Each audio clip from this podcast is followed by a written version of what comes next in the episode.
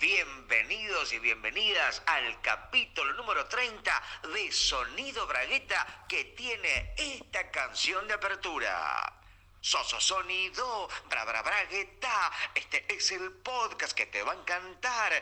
Hoy no trabajes, ni tengas hijos, y escuchanos, yo te lo exijo, suspenso, emoción y humor. En internet, Soso Sonido, Bra Bra Bra Bragueta, acá empezó.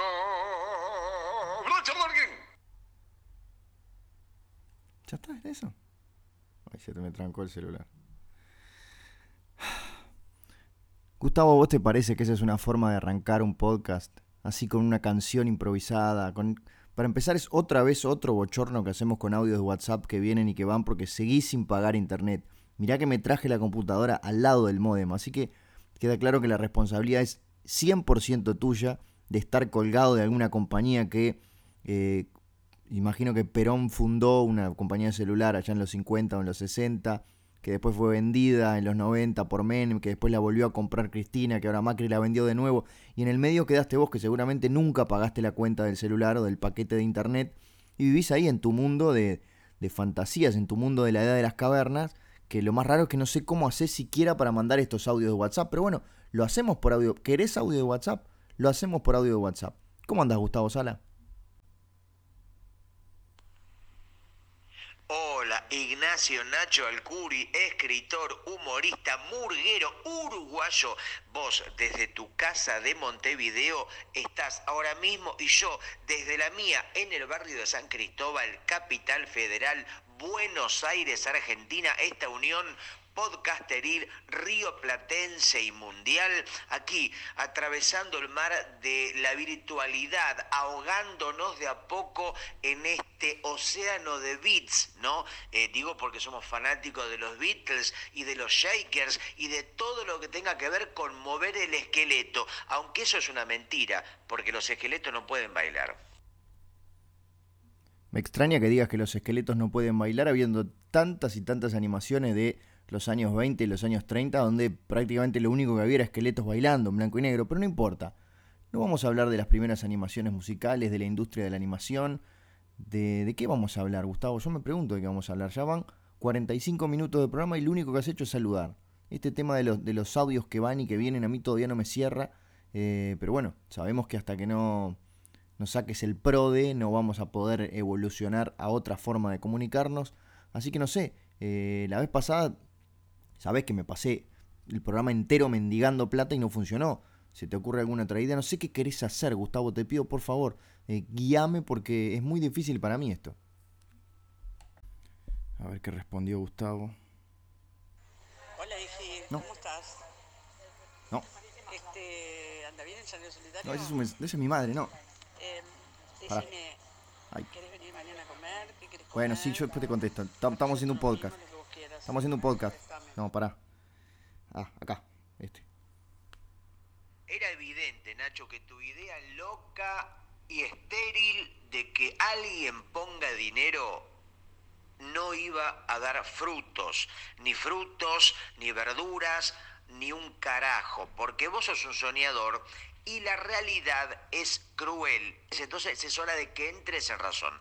Y en cuanto a qué vamos a hacer o qué vamos a decir, bueno, es lo que estamos haciendo ahora mismo, diciendo cosas interesantísimas para una o dos personas que estarán relamiéndose esperando algún tipo de novedad.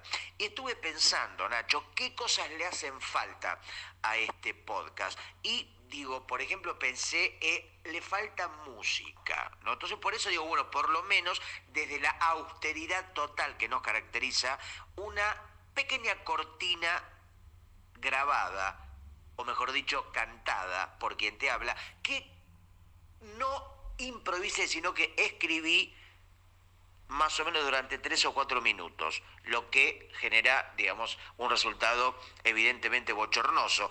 Y muchas cosas más para contarte, pero dentro de la próxima eh, mm, turno, o el próximo, ¿no? Porque una es una cosa y otra es otra. Lo único bueno, Gustavo, que tiene este formato de. Lo único, eh, pero lo único bueno que tiene este formato de ida y venida, ida y vuelta, ida y volvida de audios de WhatsApp es que mientras espero el siguiente mensaje tuyo puedo hacer cosas. Eh, por ejemplo, ver una serie de Netflix de, de apuchitos, de, de, de, a pedacitos de 2-3 minutos, con lo cual no entiendo absolutamente nada. Estoy viendo una serie que es, supuestamente es como eh, la investigación de corrupción en el gobierno de Brasil, pero de apuchitos es casi como ver un programa de sketches. Hay un sketch que, que hacen un allanamiento de morada, hay un sketch que quieren abrir la cerradura de una oficina, hay un sketch de uno que tira el, chip del celular al water y no, entiendo absolutamente nada. Pero bueno, es lo que nos tocó. Eh, es este tipo de comunicación que nos tocó y a mí me gustaría pensar que algún día eh, todas las comunicaciones serán así. Ya la gente no va a hablar por teléfono, no va a haber una comunicación en vivo y en directo entre personas y, se intercambiarán pastillitas de audio y mientras esperan la respuesta eh, consumirán pastillitas de, información. ¿Qué, cuáles, ¿Cuáles son las cosas o qué cosas, por qué tengo que usar más palabras cuando se precisan pocas? ¿Qué cosas haces mientras estás esperando mi próximo audio, querido Gustavo?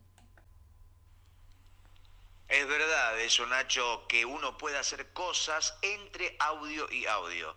Eh, en mi caso, tomo mate con una mano, con la otra trabajo en unas páginas eh, de unas historietas para un libro, voy como completando viñetas, con la otra mano como una banana, con la otra mano pinto parte del Citroën que tengo acá en el taller y con la última mano eh, tejo una bufanda ya porque se viene el frío polar ártico. Y te quiero decir una cosa que ya empiezo a tener bronca, porque por primera vez, digo, desde que arrancamos este podcast número 30, hace apenas minutos, me hiciste reír. ¿Y sabes con qué me hiciste reír? Cuando dijiste que estás viendo una serie de apuchitos. La expresión de apuchitos, que no es ni siquiera un chiste, no es graciosa, pero me hizo reír. Y la verdad que me da bronca, pero al mismo tiempo me dan ganas de compartirte la situación. Y me pregunto y te abro el juego, te abro la puerta a lo desconocido y al debate. ¿Qué cosas mmm, te hacen reír que no son necesariamente graciosas, eh, pero que quizás te causen gracia? A mí, por ejemplo, yo veo una vieja muerta y me entra una risa este, así como incontenible. Veo, por ejemplo, eh, un pájaro mmm, siendo violado por un señor y automáticamente no puedo parar de reírme. Y así un montón de cosas que no son chistes, pero son, por lo menos para mí, muy divertidas. ¿Qué cosas me hacen reír? Eh, bueno, 2 H2O de litro y medio, 152 gramos de jamón cocido extra cuadrillé, 2 litros de leche ultra descremada larga vida, un pan flauta, eh, 8 rollos de papel higiénico simple, 150 gramos de queso dambo. No, no, pará. Esas no son las cosas que me hacen reír. Esas son las cosas que compré hoy en el supermercado. Pero ahora que lo pienso, también son las cosas que me hacen reír. Increíblemente soy muy de reírme cuando veo, por ejemplo, dos, dos botellas de litro y medio de H2O de naranchelo. Soy muy, pero muy de reírme específicamente si hay 152 gramos de jamón cocido extra cuadrillé. No si hay 150 o si hay 200 me parece un exceso. O sea, ¿quién se puede reír de 200 gramos de jamón cocido extra cuadrillé? En cambio, 152 gramos me, produce una sensación de hilaridad. Y no, ojo, eh, puedo decir, no me estoy riendo. Leerlo en una boleta del supermercado no me hace reír, me hace reír verlo. Y en este momento no puedo reírme porque ya almorcé parte de ese jamón. Entonces no voy a encontrar 152 gramos. Tampoco voy a encontrar dos botellas enteras porque ya abrí una. Tampoco voy a encontrar dos litros de leche porque ya merendé con uno de ellos. Tampoco voy a encontrar un pan flauta porque de hecho no queda nada de ese pan flauta. Lo depredé haciéndome refuerzos de jamón cocido extra cuadrillé y de queso dambo que por supuesto no quedan tampoco 150 gramos porque los hice en el refuerzo. Y ni que hablar de los 8 rollos de papel higiénico que compré hoy al mediodía. En este momento deben quedar 3 más o menos. Sabes que soy una persona que tengo una sensibilidad muy especial en el orificio de salida, en el cierre, en el sumum, en el esfinturum de mi aparato digestivo. Y bueno, todo esa, ese refuerzo gigante, esa flauta entera con, con eh, jamón cocido extra cuadrillé, con queso dambo, con un toque de mayonesa. Yo sé que debería haber utilizado mayonesa light, pero justo se me había acabado la mayonesa light, así que usé mayonesa común. todo eso por algún lado tenía que salir. Por suerte fue procesado, porque el hecho de cagar un pan flauta entero transformado en refuerzo de jamón cocido extra cuadrillé, queso dambo y un toque de mayonesa hubiera sido incluso más difícil que lo que tuve que hacer hace un rato en el servicio, en el cuarto de servicio, en el servicio higiénico de mi casa. Y ha pasado, eh, lo digo con propiedad porque durante mucho tiempo tenía un problema, no sé qué era, si eran unas, unas enzimas. No hagas un chiste con enzima, Gustavo, te pido por favor, te estoy mirando, te estoy mirando en este momento cómo te contenés la risa de hacer el chiste más choto del mundo. Pero había algo en mi sistema digestivo que no procesaba los alimentos y bueno, y cagaba todo de la misma forma, o sea, comía ravioles y cagaba ravioles. Y por suerte era como muy, muy pulcro todo el proceso, entonces lo, podía volver a comer. Estuve dos semanas comiendo los mismos 50 ravioles, eh, hasta que en realidad dejé, pero no por el estado de los ravioles, sino porque me pudrí de comer todos los días lo mismo decís del salame y de el jamón y de el queso dumbo o dambo o rambo o no sé cómo se llama porque nunca escuché semejante cosa. Eh, quiero felicitarte a vos y a tu país porque tengo un recuerdo de la última vez que estuve en Montevideo parando en la casa de un tal Ignacio Alcuri, es decir, en tu propia casa, eh, que Imagino que Montevideo debe ser la única ciudad del mundo, o Uruguay, ¿no? Uruguay el único país del mundo que los kioscos de golosinas vende salame o salamín como empaquetado como si fuera una especie de turrón o de chocolatín, una golosina de salame, me parece un hallazgo que muchos países de la región y de otros continentes deben envidiar y felicitar a toda la población uruguaya por tener los huevos para tener semejante cosa en un kiosco de golosinas. Y con respecto a cagar comida, que bueno, justamente, que es otra cosa cagar que sacar comida por el culo. Eh, me parece que es hora después de tantos años de civilización y barbarie y tantas décadas de progreso, que la comida dure más de una sola vez. Es decir, que por ejemplo vos te comas un sándwich de milanesa, lo saques por el culo, todavía con una forma respetable. Te lo vuelvas a poder comer, lo vuelvas a sacar por el culo, ya un poco más perjudicado, lo vuelvas a sacar por el culo, te lo vuelvas a comer y ya a la sexta o séptima vez ya sale convertido en caca ya directamente para que la cadena del inodoro se lo lleve a un mejor destino. Digo, quizás la industria de la comida no vea con buenos ojos esta medida porque perjudicaría evidentemente la cantidad de gente que compra comida permanentemente, porque que una comida, digamos un plato de ravioles, o un plato de sorrentinos o un plato de lo que se dure una sola vez, me parece por lo menos poco. vamos a contestarle a este hombre. Bien, Gustavo, acabas de descubrir a los rumiantes. Me, parece genial. Eh, ¿Qué hacemos? ¿Viajamos en el tiempo millones de años y, te damos el crédito por haber inventado las vacas? No entiendo.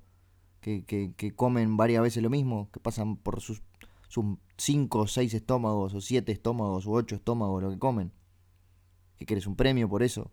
Y a propósito lo del salame, eh, es frustrante, porque sé que era una de las pocas cosas que tiene Uruguay para destacarse en el mundo, además del carnaval y además de Jaime Ross, era el salami snack.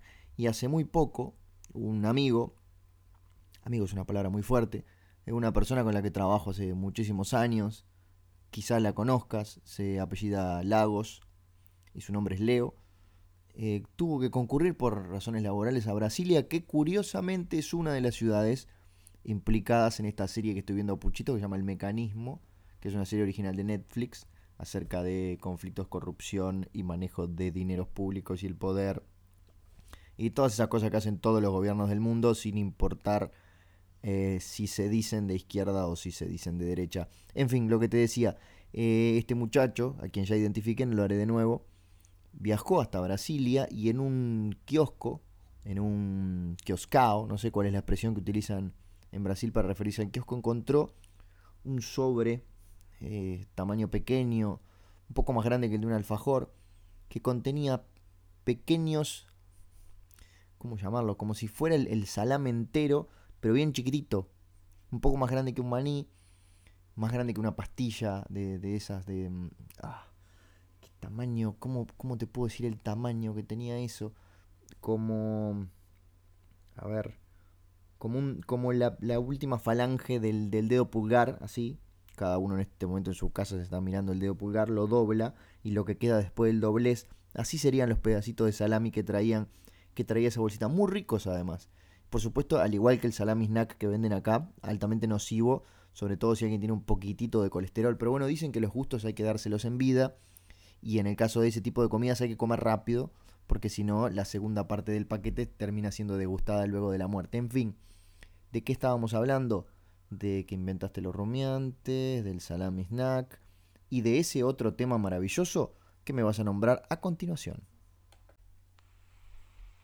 Primero felicitarte por el chiste de Kioscao, realmente ah. me hiciste reír.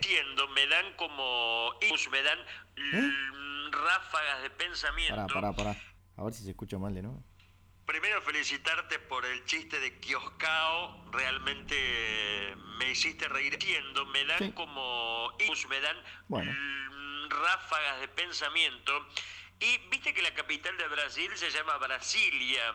¿Y por qué no cada capital de cada país se llame así de acuerdo al nombre? Por ejemplo, Argentina, Argentina. La capital de Perú, Perúa. La capital de Uruguay, Uruguay.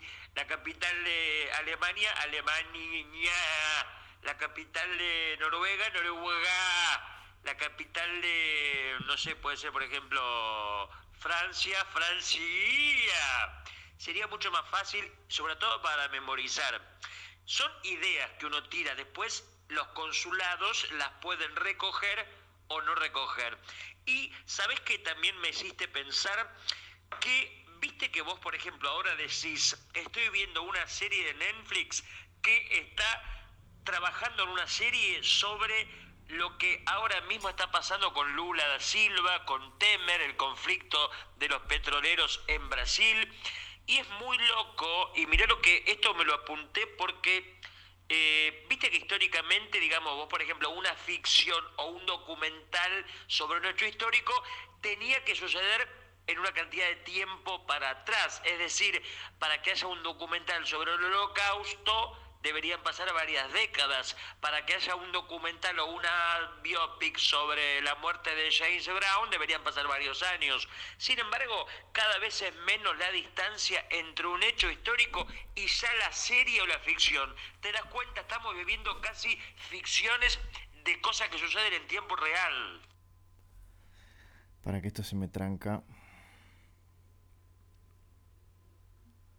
Igual, igual Gustavo, lo más divertido de esta serie es que arranca diciendo, esta serie, bueno, arranca en, español, esta serie, en realidad yo lo leo como, o sea, son textos, ¿no? No arranca diciendo nada, arranca un texto, un sobreimpreso, pero en mi mente, está en español, pero en mi mente es como una brasileirada, entonces esta serie está basada en hechos reales, algunos nombres fueron modificados, de no sé qué, y entonces tenés a la, empresa Petrobrasil, tenés a toda la corruptela, y después en un momento aparece uno que le dicen, señor presidente, señor presidente, y es un gordito que es igual a Lula, pero claro, pero no se llama Lula, se llama Lulo, no sé cómo se llama, se ve que se quieren tapar el culo por, para toda clase de juicios. Y entonces es, ese pues igual, o sea, lo único que le falta, o lo único que le sobra es medio meñique, pero es igual. Y después este, la candidata, que después era presidenta, que se llama Janet, y es Dilma. Y, se llama Janet y en lugar de Rousseff se llama Rus, Rusomando, Rusov, Rusotelli, es lo mismo. Pero es como que todo esto es, como que esto es lo que está pasando en Brasil. Te vamos a contar la posta de lo que está pasando en Brasil.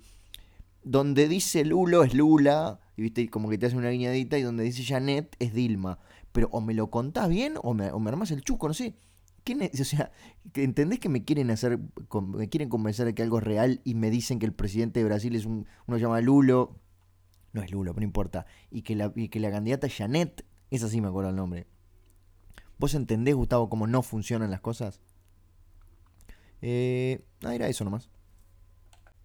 Uy, para que está bajando. Ahí va es que te están haciendo el cuento del tío. En tu caso, el cuento del tío Nacho, que es el shampoo del que hablamos el podcast pasado, este shampoo de nombre improbable para shampoo, ¿no? No vamos a entrar de nuevo en la polémica de cómo un shampoo, un producto para el pelo, con esos nombres que siempre están en inglés como Springtime, Head and Shoulders, DC Forever, The Time is Under the Beach y otro tipo de frases, eh, le ponen el nombre de tío Nacho. Bueno, ya hemos discutido de eso, así que no vamos a entrar en esa discusión nuevamente. Lo que sí quería resaltar es hoy el, al comienzo del podcast eh, hablábamos de los Beatles, de los Shakers y de mover el esqueleto.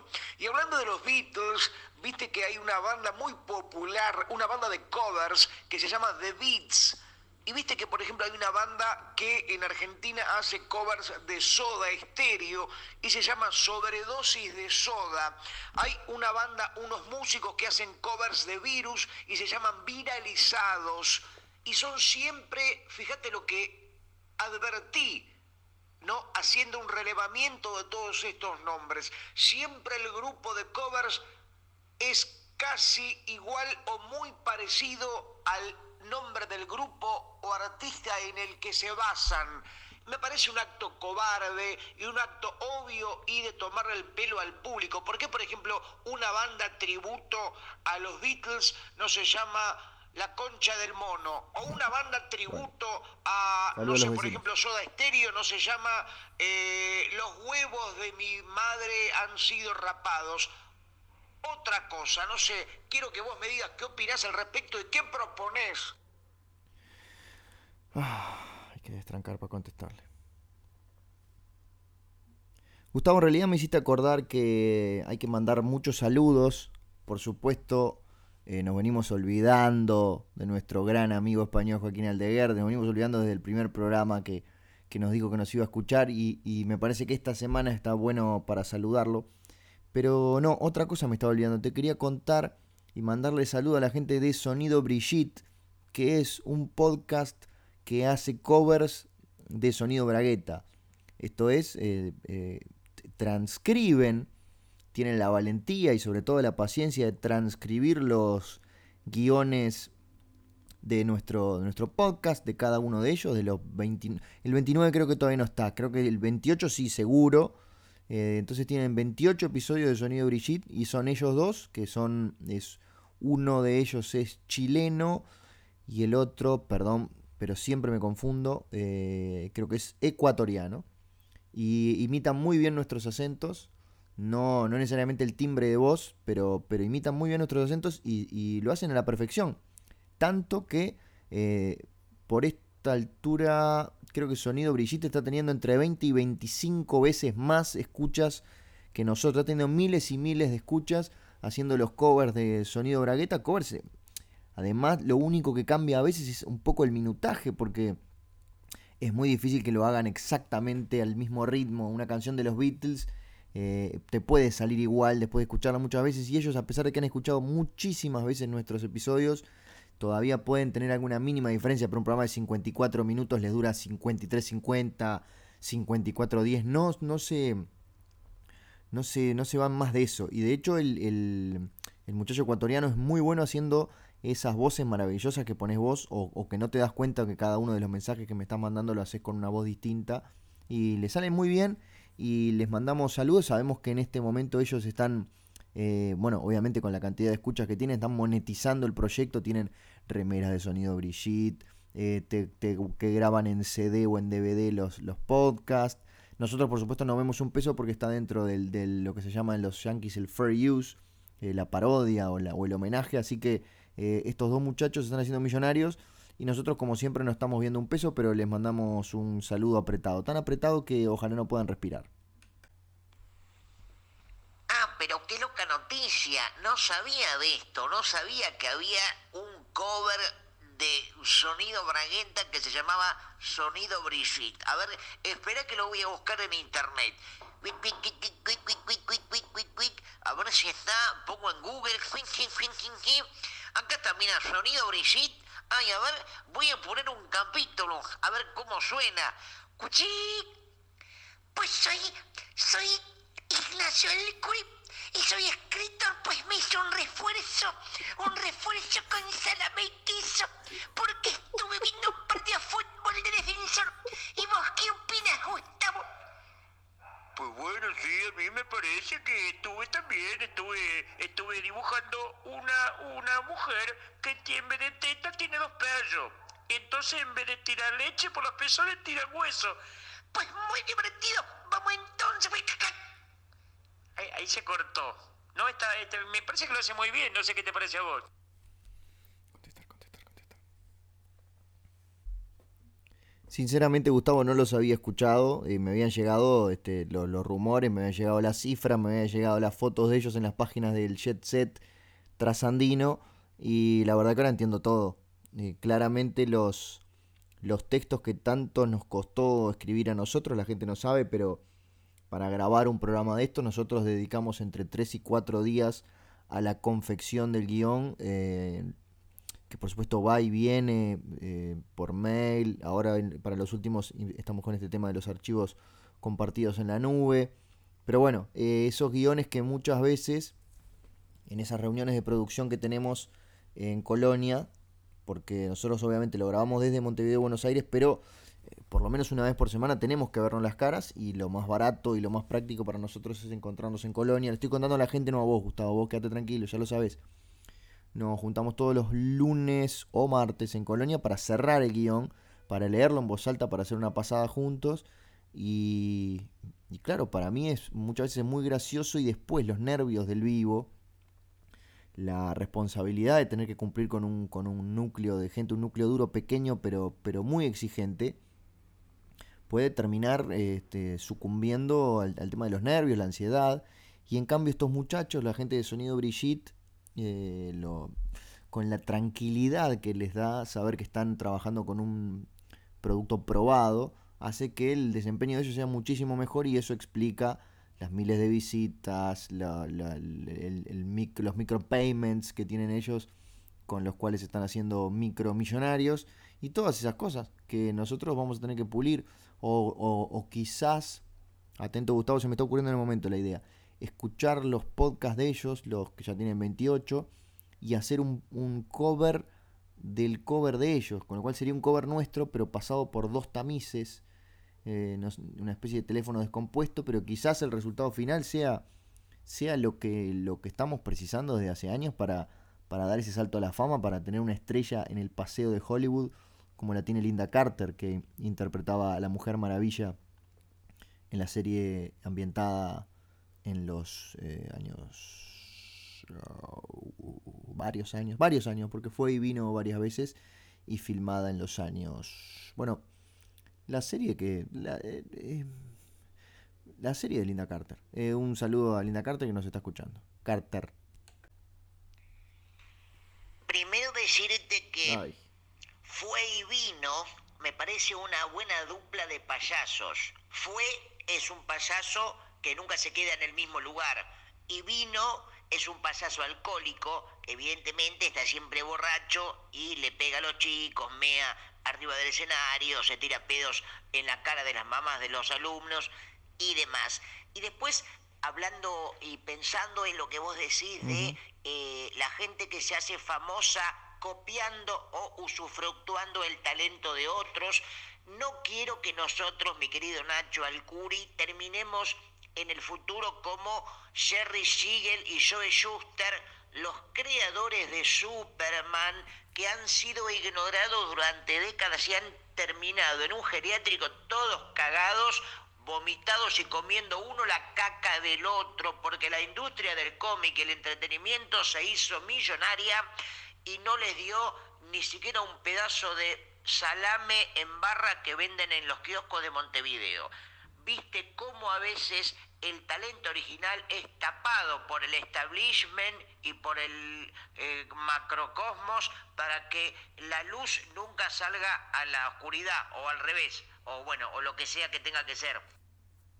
Ahí se cortó ahí.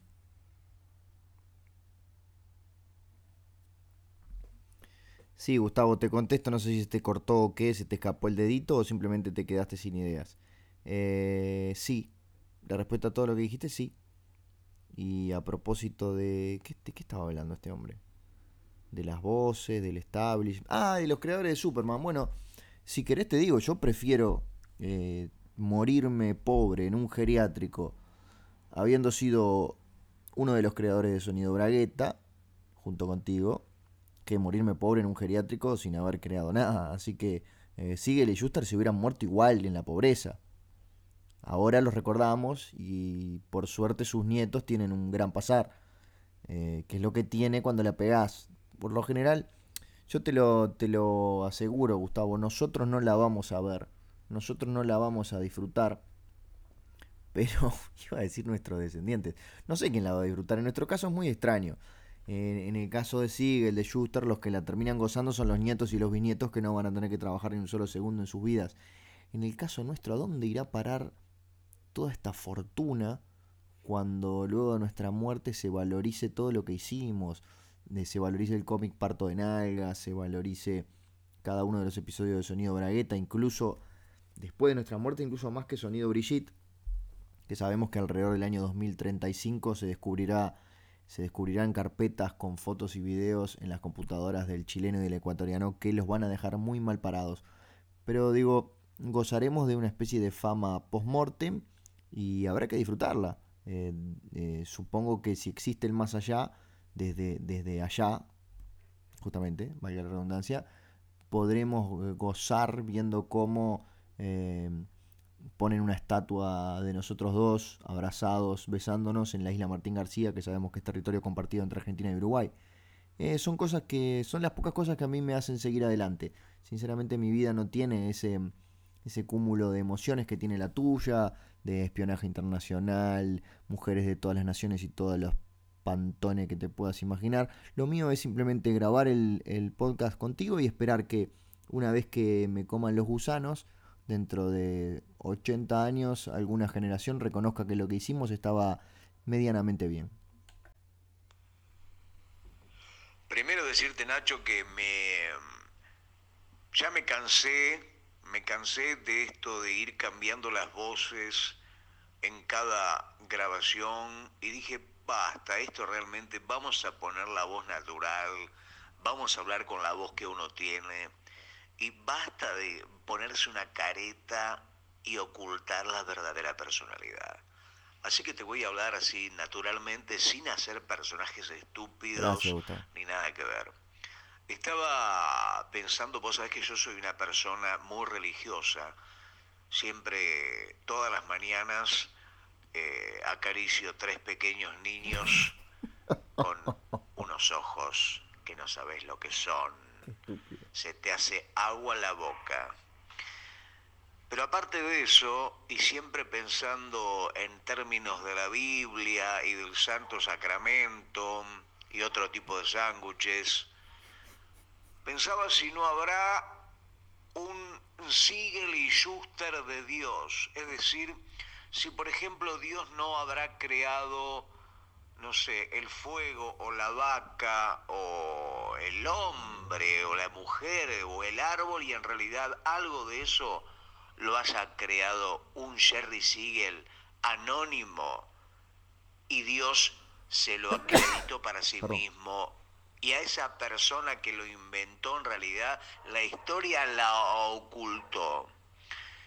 Quizás, por ejemplo, ponerle que se pueda llamar, no sé, Petiribí o, o, Menguele o Ragatal, una persona perdida en la infinidad del tiempo y el espacio que con sus propias manos modeló, eh, no sé, por ejemplo, modeló eh, el queso gruyère. Le hizo los agujeros, le puso los gusanos y Dios dijo, no, no, el queso es una de mis principales creaciones. Y la gente lo aplaude. Yo creo que habría que hacer una investigación al respecto. No sé qué opinas vos. Mira, Gustavo, como ateo apostólico romano me cuesta mucho aceptar esa tesis, esa teoría, esa hipótesis de que hay alguien que creó cosas que Dios no creó, porque Dios lo creó todo. Por lo tanto, eh, es ridículo, porque vos podés decir, ¿quién creó Sonido Bragueta? Sí, nosotros dos, ¿quién creó Sonido Brigitte? Sí, el chileno y el ecuatoriano. pero nosotros somos creaciones divinas, sobre todo en tu caso que sos realmente divino, pero me refiero a que somos creaciones de Dios, por lo tanto, nuestras creaciones de, por, por la propiedad transitiva son creaciones de Dios también. Entonces, si no hay nada más que Él al principio, y Él creó, aunque sea dos o tres cosas más, y ellas otras, esas otras cosas siguieron creando otras cositas, y esas cositas siguieron creando otras cosititas, todas en definitiva provienen del mismo árbol, del mismo tronco común.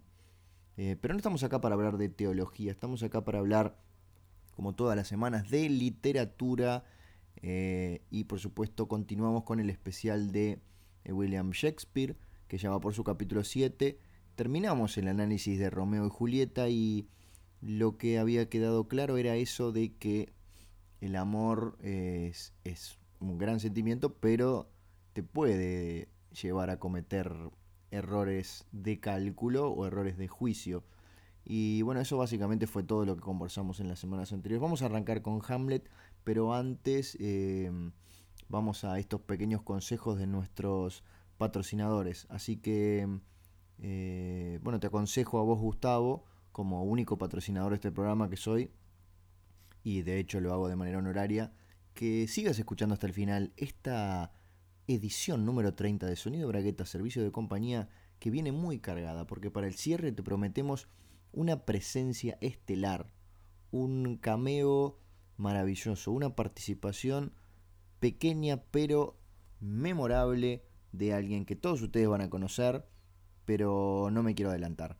¿Qué, ¿Cómo vas? ¿Cómo, ¿Cómo andan tus cosas? ¿Qué, ¿Terminaste de dibujar? ¿Terminaste de rascarte? ¿Terminaste de cocinar? Muy, muy bien, Nacho. Y ahora sí, ahora sí realmente voy a hablar con, con mí, con mí, con mi verdadera voz. Porque en el mensaje anterior tampoco era mi verdadera voz. Y es hora de que no dejemos de joder con esta pelotudez y realmente hablemos con la voz que cada uno tiene sin querer hacerse pasar por otro. Recién hablabas de Shakespeare y de Hamlet.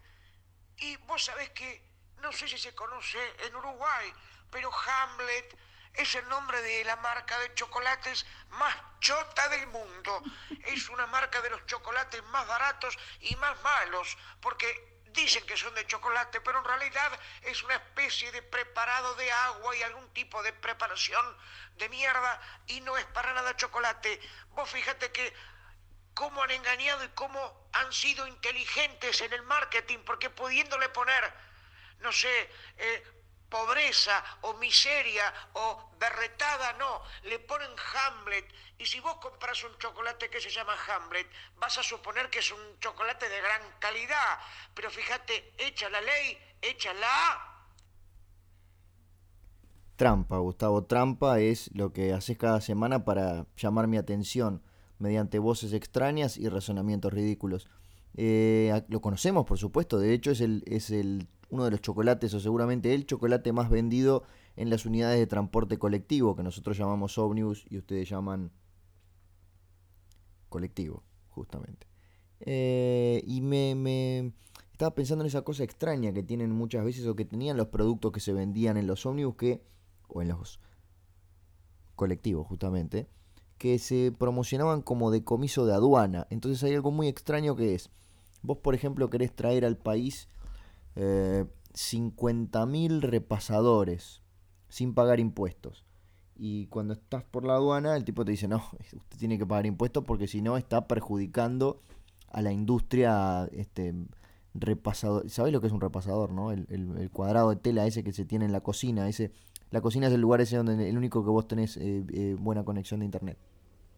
Le decía el empleado de aduana, dice, no, este 50.000 repasadores no pueden entrar sin pagar impuestos porque perjudica a la industria de mm, repasadoril. Entonces nos vamos a quedar con todo eso, usted marche preso. ¿Y qué hacen? Después lo rematan, lo venden, lo regalan a gente eh, que por lo general tiene muchas dificultades de habla y de relacionamiento con el público, que son los que después lo venden en el ómnibus. Y no entiendo, si, si después en el ómnibus o en muchos ómnibus, eh, que en Argentina le dicen colectivo justamente, si en muchos de esos ómnibus terminan vendiendo los 50.000 repasadores, ¿no hacen el mismo daño a la industria?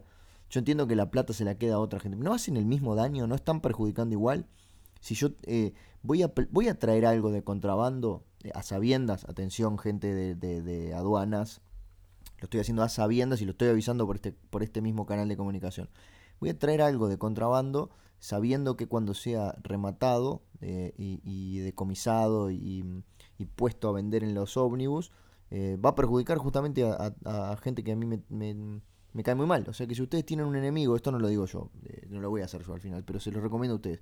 Si ustedes tienen un enemigo, por ejemplo, que vende cotonetes y sopos, estos que se meten en la oreja para sacarle el cerumen, les recomiendo que, a través de una empresa fantasma traigan de contrabando 10 millones de cotonetes, pero ni siquiera los tengan que vender ustedes. Hagan que, la aduana los atrape, los descubra, de, los decomise, los remate y después que sea alguien más el que se ocupe de eso. Pero ustedes van a estar libres de cargo y culpa y eh, esa persona que odiaban va a estar en bancarrota y seguramente vendiendo repasadores arriba de un ómnibus o como le dicen ustedes, colectivo justamente.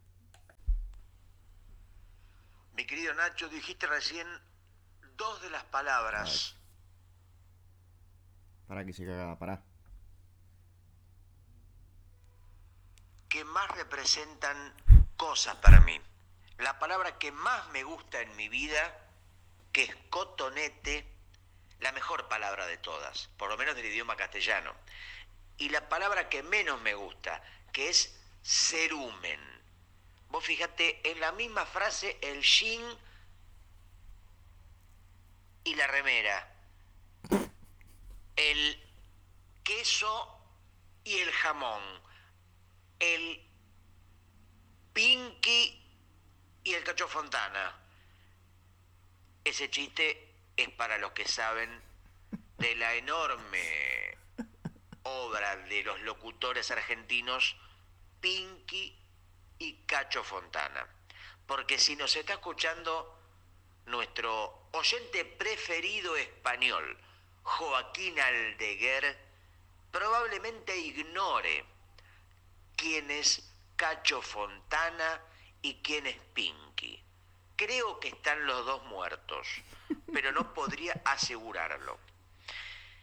Joaquín Aldeguer, que es, para quien no lo conozca, probablemente uno de los mejores 770 mil caricaturistas del mundo.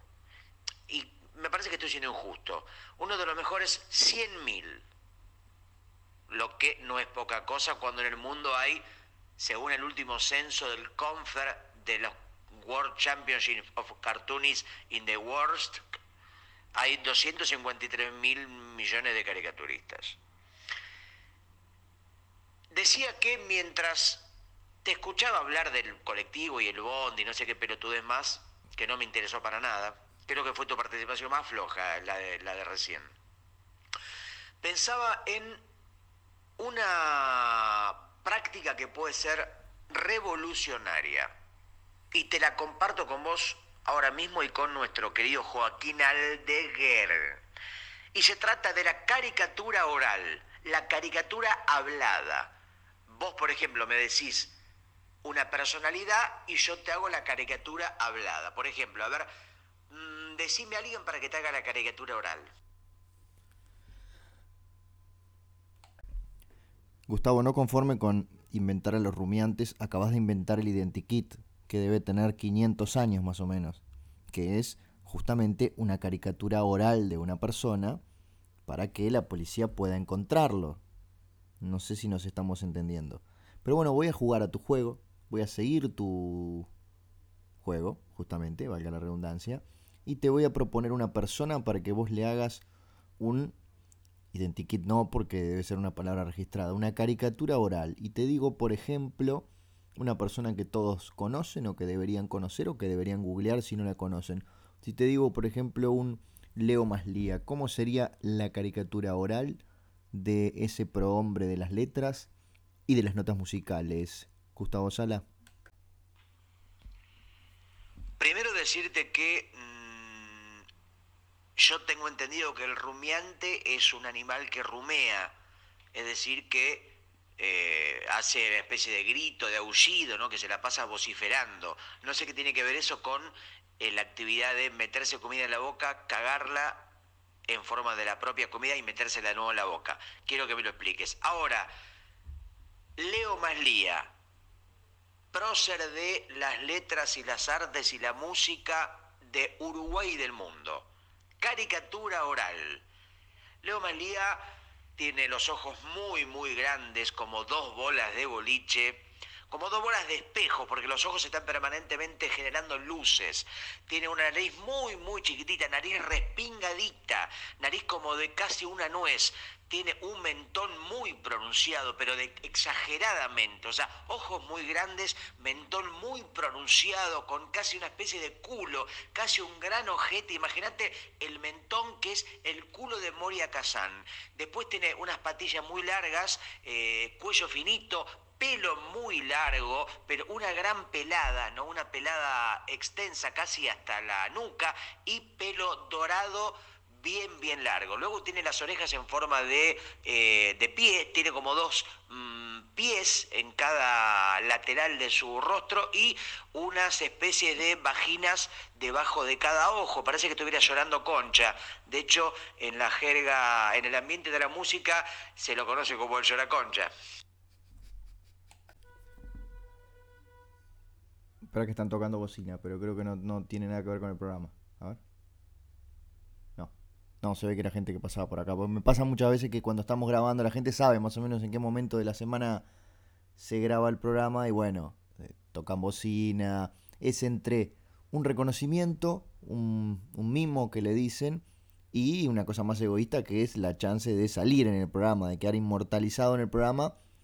y cuando digo inmortalizado en el programa me refiero a sonido Brigitte, porque si logran colar una bocina en nuestra transmisión, saben que el chileno y el ecuatoriano cuando hagan el cover de, nuestro, de nuestra emisión van a imitar esa bocina y por, por lo tanto van a estar ellos en uno de los podcasts más escuchados de Latinoamérica. Pero eh, ahora sí, con respecto a Maslía, es, es, es maravilloso lo que acabas de hacer. Es, mirá que lo conozco hace yo tengo 38 años, lo conozco hace 39 años y es perfecta la descripción que hiciste. Me encanta y creo que deberías dedicarte a este tema de las caricaturas orales porque veo veo un filón, veo por primera vez en tu vida, Gustavo, algo que te puede resultar este, económicamente beneficioso.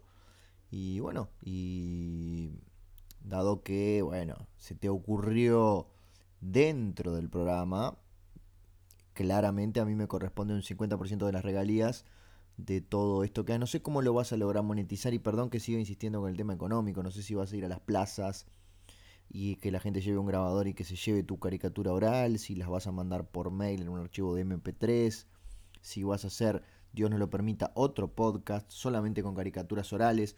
Me interesaría saberlo. Lo que sí desde ya te vaticino el mayor de los éxitos y como dicen acá en Uruguay, no te olvides del barrio, che, no te olvides de nosotros, no te pierdas. Son solo ocho dígitos.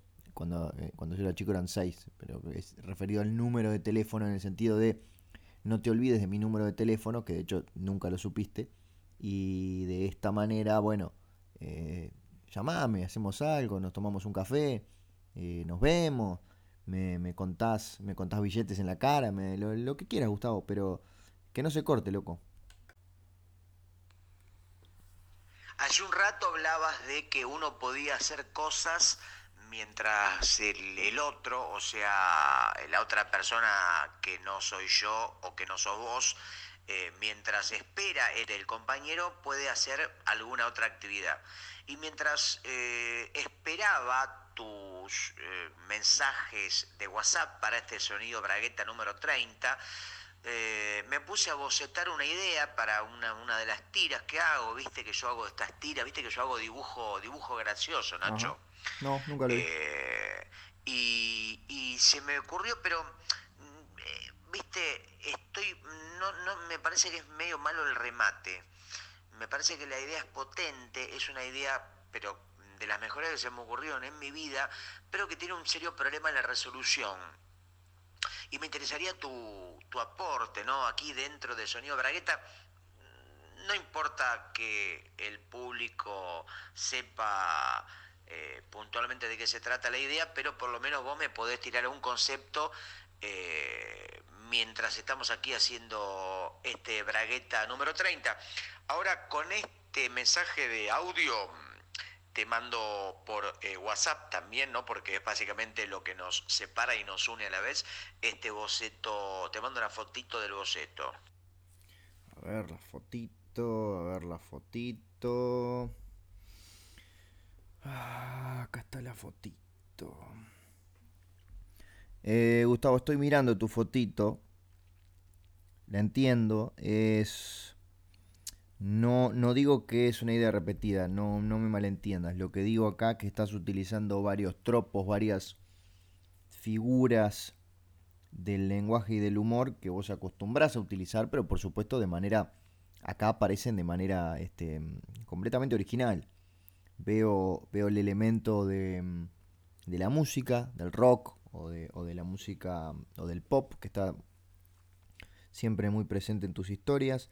Veo algo que a vos te gusta hablar mucho, que es la, la discapacidad de algunos músicos, en particular el ojito de Tom Bjork. Veo la burla al indio Solari, que siempre, que siempre es muy efectiva. Y lo que haces al final, haces tres chistes. Yo no se los quiero quemar a la gente porque esto después es tu, es tu laburo, Gustavo. Vos tenés que pensar un poco en vos haces tres chistes y el tercero es como una inversión eh, de, los otros tres con elementos de esos mismos. Yo creo que funciona, me gustaría verlo gráficamente planteado. Me parece que tiraste como cuatro dibujos sueltos en una hoja y eso ya le, le, saca un poco la carga emocional. Si lo vas a presentar como tira, bueno, mándamelo. O sea, hace un boceto en cuadritos y mándamelo. No sé por qué lo hiciste en Pen, aparte en en fibrón, como le decís vos, en fibroma. Eh, yo creo que puede andar, no, yo no descartaría esta idea. Y. Y sí, y, y, sí. Me parece que hay que trabajarla, obviamente, pero, pero nada más que eso. Tenemos un podcast, Gustavo, ¿no? Esto no es el momento para, para que esté poniéndole nota a tus dibujitos. Estamos hablando de cosas importantes. Pero bueno, haz lo que, haz lo que quieras. Gracias, Nacho. Gracias por tu tu opinión y por tu sabiduría. Ahora sí que me acordé cómo era mi verdadera voz, porque había perdido mi identidad. No me acordaba cómo hablaba, pero ahora que me acordé, me siento mejor. Ya realmente siento que adentro de mi cuerpo hay agua no hay ni esqueleto que baila, ni corazón que siente, ni pulmón que pulmonea, ni ojos que miran, ni un carajo de un carajo de nada.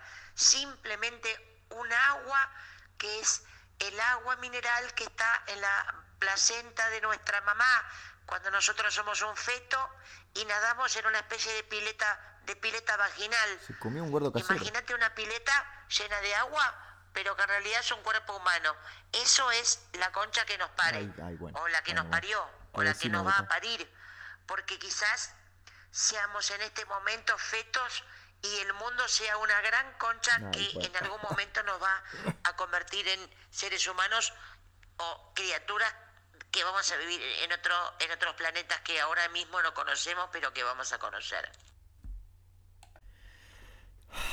Te voy a decir, Gustavo, que vas a tener que solucionar ese tema de internet porque desde que empezamos a grabar el podcast hasta ahora, Brasil cambió ocho veces de presidente en la serie que estoy viendo. Eh, ya renunciaron 150.000 diputados. Ya eh, se destaparon, bueno, ya no se destapó ninguna olla de corrupción, pero se semi destaparon varias ollas de corrupción. Y nosotros seguimos acá grabando. Yo ya no sé ni siquiera cenar, si tengo ganas de cenar si, si, si ya tengo que ir a acostarme, pues mañana me despierto temprano. Es muy difícil esto, Gustavo. Eh, no sé. Ya no sé ni qué decirte. ¿Estás bien? ¿No te quedaste dormido? No, yo quería hablar de la ansiedad. Es lo primero que había pensado para arrancar diciendo en este sonido bragueta número 30, porque Hoy fui a la verdulería y me compré 10 mandarinas. Esto es así, no 8 o 20 o 3, 10 mandarinas. Digo, bueno, para que me duren dos días, tres días, para ir así como, digamos, distribuyéndolas de a poco. Llegué a mi casa esta tarde, digo, bueno, me como una, me como una mm, para a la tarde, una frutita, ¿no? Para el mate, mandarina con mate. Después digo, bueno, una sola son chiquitas, ¿no? medianas, me como otra. Bueno, me comí dos, me como tres. Y después a la noche me como otra. De noche. Y digo, bueno, me comí tres, ya cerramos en cuatro. Bueno, que pin, que pan, que pin, pupum, me comí las diez. Las últimas dos las terminé de comer hace minutos, mientras grabábamos, o sea que estoy lleno de mandarina. Y esto me lleva a pensar esta cuestión de cómo uno a veces planea planea en el aire, ¿no? Eh, calcula, especula con que algo le dure y lo hace mierda al toque y se lo come y se tira arriba como desde un trampolín mental. Así que Nacho no puede aguantar y me comí las 10 mandarinas. No sé si vos tenés algún tipo de cuestión acerca de esto de no poder manejar la ansiedad o algún tipo de receta o consejo para mí mismo y para nuestros oyentes eh, de España, de Argentina, de Uruguay y del mundo acerca de cómo trabajar esta cuestión de la maldita ansiedad. Es eh, muy sencillo, Gustavo. Es un tema de concentración y de meditación. Vos en este momento sentate en el piso, cruza las piernas, cerrá los ojos y repetí conmigo. Como quien no quiere la cosa. Como quien no quiere la cosa como quien no quiere la cosa. ¿Sabes por qué? Porque como quien no quiere la cosa, se está terminando esta edición 30 de Sonido Bragueta, servicio de compañía. Y para mí eh, es un placer, sobre todo porque dentro de tres horas más o menos me tengo que estar levantando, pero, pero me duele que se termine el programa. Por eso te voy a dejar unos minutitos finales para que, dos, tres máximo, para que hagas tus últimos descargos y para que repitas esa frase conmigo y se te vaya la ansiedad. Inspirar como quien no quiere la cosa, como quien no quiere la cosa, como quien no quiere la cosa. Y como quien no quiere la cosa, que es una película dirigida por John Carpenter, La Cosa, The Cause en inglés, original. Una película del género suspenso, donde una serie de investigadores del hielo estaban en una base militar en la Antártida, jugando al truco, jugando las cartas, charlando. De pronto hace mucho frío, una nevada mortal y se meten adentro de la, un refugio ¿no? que había ahí entre la nieve y los hielos. Eh, un negro un japonés, un uruguayo, un español y un argentino.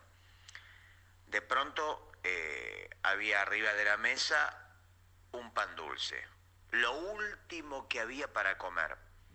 Todos se dan vuelta y en un momento desaparece el pan dulce. Y se empiezan a echar las culpas. Dale, vos que te comiste, quién fue, acá no se hagan, entreguen el pan dulce por supuesto, todos le echan la culpa al negro, porque eran racistas.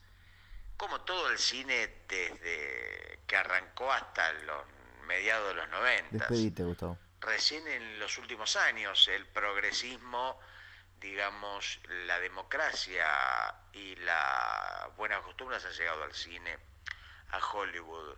Pero vos ves cualquier película y yo, de Mendigo a Millonario, el protagonista es negro. Mm,